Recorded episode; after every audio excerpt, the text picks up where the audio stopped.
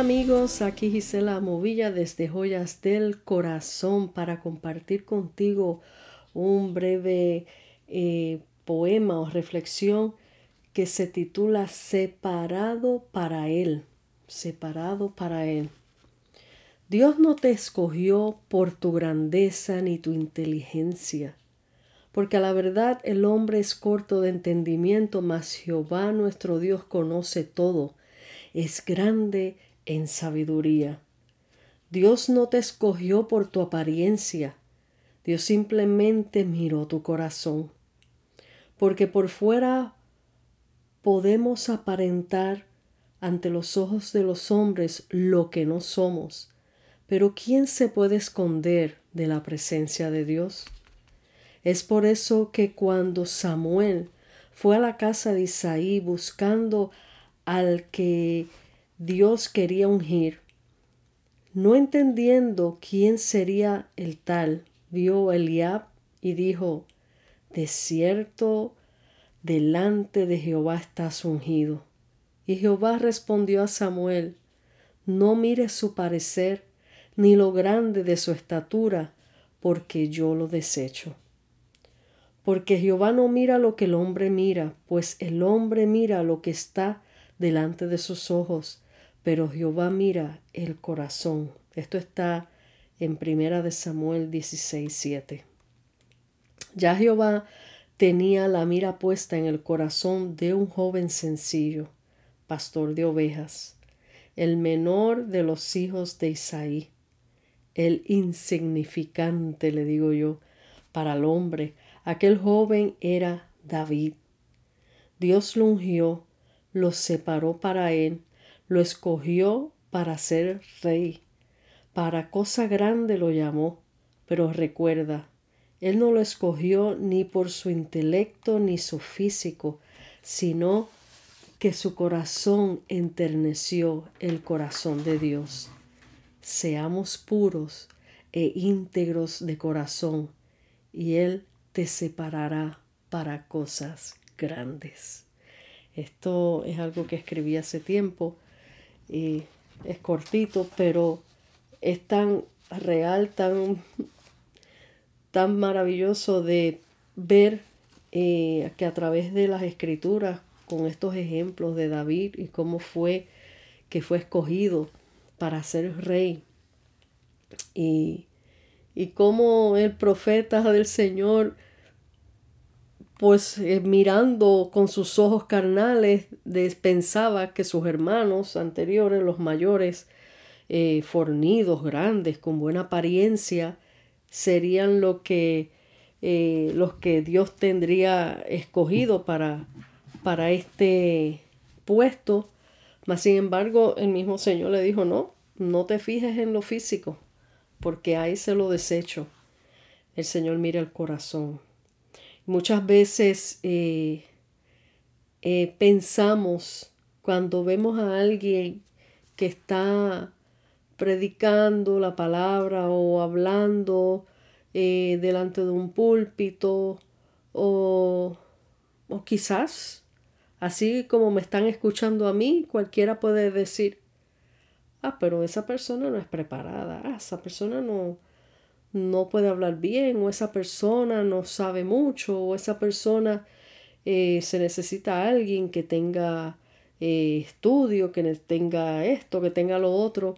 Mas sin embargo, Dios usa lo que Él quiere, lo sencillo, lo humilde, para Él glorificarse para que nadie se robe la gloria, sino para que Él pueda glorificarse.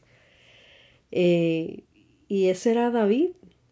Y dice las escrituras claramente que David era, tenía el corazón conforme al corazón de Dios, significando que eh, tenía un corazón sencillo, puro, eh,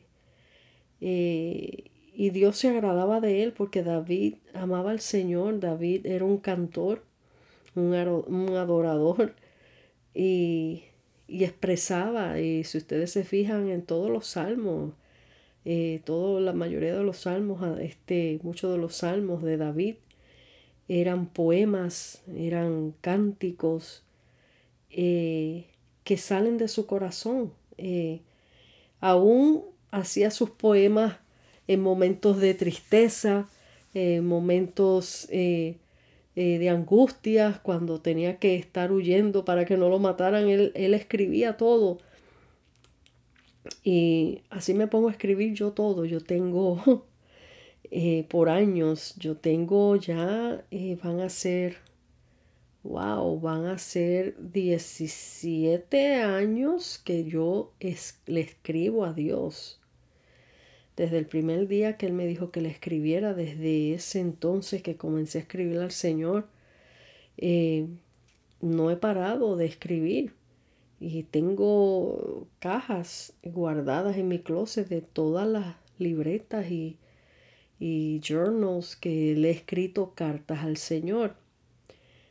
Eh, la gente dirá, ay, pero qué manera de, ¿cómo que le va a escribir cartas al Señor? Como que si, ¿cómo la va a mandar para el cielo? ¿Cómo? pero es algo que el Señor me pidió que hiciera. Miren, el Señor sabe lo que hace con cada uno de nosotros. El Señor sabe que a mí me gusta escribir. Y una de las maneras que el Señor utilizó para, eh, ¿cómo le explico? Para disciplinarme en la oración fue por escrito. Eh, yo me imagino el Señor diciendo, ella le gusta escribir, pues la voy a poner a escribir, a escribirme a mí para que se mantenga en comunicación conmigo. ¿Me entiende? No hay un método específico que se use para nosotros hablar con el Señor. Usted puede hablar con el Señor sentado en su cama, usted puede hablar con el Señor de rodillas, usted puede hablar con el Señor por escrito, usted puede hablar con el Señor cantándole una alabanza que, que le dé gratitud a Él usted puede orar, con hablar con el Señor mientras eh, lee un salmo y usted le recita ese salmo al Señor. Todo es que le demos la dedicación total a Dios, que saquemos el tiempo para dedicarle al Señor. Y cuando él me puso a escribirle, al principio me parecía raro. Hasta en una ocasión me lo criticó una persona. Ah, yo no sé cómo, cómo es que tú puedes entrar a la presencia del Señor escribiendo. Wow, eso es una mentalidad religiosa. Pero eh, Dios trata con cada vida en diferentes maneras, no podemos eh, juzgar eso y Dios no tiene un molde específico para trabajar con cada uno de nosotros. Al él ponerme a escribir, como les digo, la primera carta que yo le escribí eran de dos líneas. Y me recuerdo bien que le dije, Señor, me dijiste que te escribiera, que tú me ibas a mostrar cosas aquí estoy. Y eso fue todo, esperando que algo pasara, esperando que, bueno, me dijo eso, pues algo va a pasar. Y no pasó nada. Al día siguiente, en obediencia, porque el punto de aquí de todo esto es que Dios nos pone a prueba nuestra obediencia. Y cuando somos obedientes al Señor, aunque no entendamos por qué lo estamos haciendo, pero Él me dijo que hiciera esto, pues yo lo voy a hacer. Aunque no lo entienda, yo lo voy a hacer. Eso es obediencia. A veces queremos cuestionar mucho a Dios y, Dios no, no obra con gente tan preguntona como decimos nosotros. Eh, él a veces guarda silencio y nos desesperamos cuando no escuchamos nada porque mm, a veces nos han enseñado mal en que como que todos los días tenemos que sentir algo sobre, sobre, sobrenatural. Y no digo que no suceda, porque yo soy una persona que tengo el bautismo del Espíritu Santo y yo sé lo que son las experiencias vividas con el Espíritu Santo y sobrenatural. Pero no es a base de emociones, no es a base que todos los días tenemos que hacer una bulla grande para que Dios se mueva, no es así. Eh, Dios trabaja con cada uno de nosotros en diferentes maneras. Eh, conmigo comenzó en eso, en hacerle en que le hiciera carta. Al día siguiente le volví a hacer otra carta. La carta siguiente fue un poquito, unas líneas más extra que la primera. Y así sucesivamente eh, seguí escribiendo, pero en el momento que el Señor me mandó, me llamó a escribirle, fue en un tiempo de, de procesos y de pruebas fuertes, donde eh, no tenía dónde recurrir eh, a clamar ni pedir ayuda porque era una prueba que yo tenía que vivir, que ya yo creo que testifiqué en otra ocasión, en otro podcast, y ahí era donde yo vaciaba mi corazón. Ahí era donde yo ponía todo.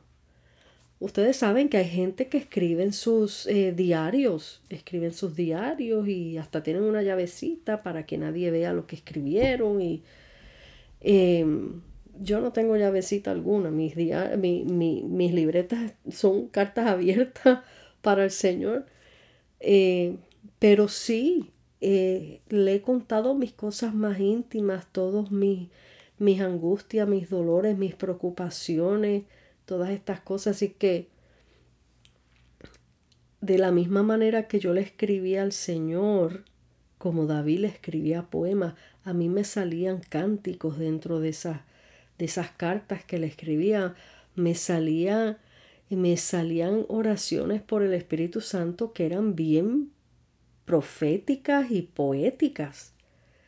Eh, sinceramente que si yo, si yo quisiera, o vamos a decir, vamos a decir, si Dios me lo pide, vamos a decirlo mejor así. Eh, wow, yo tendría libretas, pero libretas para leerles a ustedes en podcast pero como son cosas tan íntimas, personales mías con Dios, obviamente no todo se puede decir a los cuatro vientos, eh, no es nada malo, pero uno quiere reservar su vida personal íntima en privado, pero que sería, wow, sería maravilloso escuchar eh, las diferentes maneras de cartas en el momento de, de situaciones difíciles, cómo el ser humano reacciona. Y cuando yo comparo mis cartas y comparo las, los escritos de David, muchas cosas de las que yo he escrito se comparan a las cosas que David escribía. Y no porque que haya leído algo de David lo copié, no, que yo cosas que no había leído antes eh, vamos a decir algo en algún salmo que no haya leído a totalidad y de momento me encuentro con ese salmo y yo digo, wow, pero esto, esto yo se lo dije a Dios no hace mucho, se lo escribí. Esa misma manera es la que el Espíritu Santo trabaja en nuestro espíritu eh, cuando nos pide cosas para escribirle a Él. Y ahí es donde volvemos cuando hablé acerca del tema del poder de la alabanza, cuando eh, ese llamado específico de un adorador está en uno, eh, no fue fabricado por ningún hombre, no, sino que Dios te escogió, Dios te llamó para tal trabajo, pues eso va a fluir en uno continuamente, eso va a estar fluyendo, el escribir poemas, el escribir eh, eh, historias, el escribir este, alegorías como las que hago, pero todo trae un mensaje y una enseñanza bíblica que es lo que el Señor quiere que haga a través de estos podcasts, además de algún mensaje prédica que Dios le dé a uno también, pero que haya una variedad de todo un poco. Pero volviendo a cómo David fue escogido y cómo decía la palabra que tenía el corazón conforme al corazón de Dios, porque Dios es el único que conoce nuestro corazón. Para lo que a tus alrededores te digan, oh, tú no sirves, para Dios eres de alto valor. Dios ya te ve en el puesto o en la posición o en la manera que Él ya, ya te diseñó en su corazón y te miras, te mira de ante, ya te ve lo que Él va a sacar de ti, aunque otros no vean. Hay mucha gente que ven a alguien que, que no aparenta nada, que no tiene ningún estudio, que no tiene nada, pero que va a salir de ahí. Bueno, eso es trabajo de Dios. Ahí es donde Él se glorifica, ahí es donde Él hace cosas maravillosas para avergonzar a los hombres, aquellos que te señalaron, aquellos que te criticaron, aquellos que, que nunca vieron nada que fuera posible a través de tu vida. Dios es el que tiene la última palabra contigo, conmigo. Y fíjense, nunca en mi vida, ni en mi juventud, ni en mi adolescencia, yo me imaginaba que yo iba a estar haciendo tantas cosas de las que estoy haciendo hoy, que las hago tranquilita en mi casa, calladita la boca. Esto es nuevo lo que estoy haciendo, que lo que Dios me ha, ha planteado para hacer y en obediencia lo estoy haciendo. Pero eh, cosas como pintar, por ejemplo, yo nunca imaginé que yo iba a pintar cuadros. Yo no estudié pintura, yo no estudié arte, más sin embargo, Dios me puso a pintar y estoy pintando. Y ustedes pueden ver eh, las pinturas en Instagram que he sacado. Algunas las, las, he vendido, otras pues, si las quieren comprar, las compran, pero eh, lo he hecho mayormente para, para mi bienestar porque me, me, eh, me siento conectada con el Señor cuando pinto, Él me inspira a pintar cosas eh, y me lo disfruto. Yo nunca imaginé que iba a hacer eso. Nunca en mi tiempo de juventud me imaginé que iba a estar haciendo esto que estoy haciendo ahora. Jamás. Es más, para decirles que yo en mi tiempo de juventud, eh, como yo vivía sin, ¿cómo les digo? No sabía cuál era el propósito de mi vida yo misma. Recuerdo muy bien que adolescente, ustedes saben que esa vida de adolescente es una etapa bien difícil donde estás en una transición que tú no sabes si vas o vienes o qué es lo que va a pasar contigo, no tienes en tu cabeza eh, ninguna eh, meta, qué es lo que tú quieres hacer en tu futuro. No, en ese momento tú estás, es como quien dice, todavía saliendo del cascarón de, a la vida. Y yo recuerdo que yo me paraba frente al espejo, a veces sola en mi cuarto, y yo decía, me, me preguntaba yo misma al espejo, ¿y para qué tú naciste? Yo me, me hacía esas preguntas yo me, miraba mi cuerpo en el frente del espejo y para qué tú naciste. ¿Y qué es lo que va a ser de tu vida? ¿Y cuál va a ser tu futuro? Esas eran todas mis preguntas. ¿Y con quién tú te irás a casar? ¿Y cuántos hijos tú irás a tener? Todas esas preguntas yo me hacía cuando muchachita porque yo no tenía ninguna meta, ninguna idea de qué era lo que iba a ser de mi vida. Eran momentos frustrantes para mí y quizás momentos que me deprimía en esa, en esa época. Y ver todo lo que el Señor ha venido haciendo con mi vida. Yo me maravillo del, de lo que es el Señor, no de lo que yo hago para nada. Porque miren, quítenme al Señor y yo soy nada, no soy nada, no sé, no puedo, no, no puedo hacer nada sin Él. Así que todo se lo debo a Él.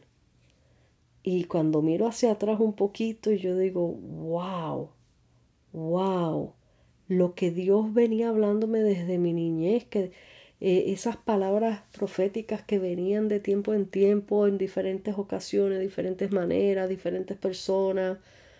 Y siempre el Señor hablaba lo mismo por diferentes personas, en diferentes lugares. Me decía, voy a hacer cosas grandes contigo y tú no te imaginas lo que yo voy a hacer contigo. Efectivamente, yo no me imaginaba las cosas que Dios iba a hacer conmigo. Yo no me imaginé que iba a grabar un disco eh, o un sencillo. Yo no me imaginé nunca que iba a tener viajes misioneros. Yo no me imaginé nunca que iba a estar parada eh, de tiempo en tiempo frente a un altar predicando. Yo, que yo en mi, en mi tiempo de joven yo era bien, pero bien tímida que yo no me atrevía a hablar al público y que Dios haya hecho tales cosas y que la esté haciendo como estoy haciendo ahora, eso lo hace Dios, porque ya Él tiene una agenda preparada, ya Él tiene una, una, historia escrita de tu vida, de mi vida. Su propósito se cumplirá en nuestras vidas de acuerdo a cómo tú entregues tu voluntad al Señor. David fue escogido para rey pero no fue hasta la edad ya de adulto que él ejerció ese trabajo. Así que estamos separados para él desde antes de la fundación del mundo. Como dice las escrituras, desde el vientre de tu madre yo te conocí. Y dice también las escrituras, eh, mi embrión vieron tus ojos, o sea, todo poéticamente, pero es una verdad espiritual, en el mundo espiritual. Dios ya tenía planes con mi vida que yo desconocía. Así también tiene planes para con tu vida, aunque tú los desconozcas en este momento. Solamente tienes que decirle al Señor, Señor, ¿qué quieres de mi vida? Heme aquí y haz conmigo lo que ya tú tenías escrito en tu libro.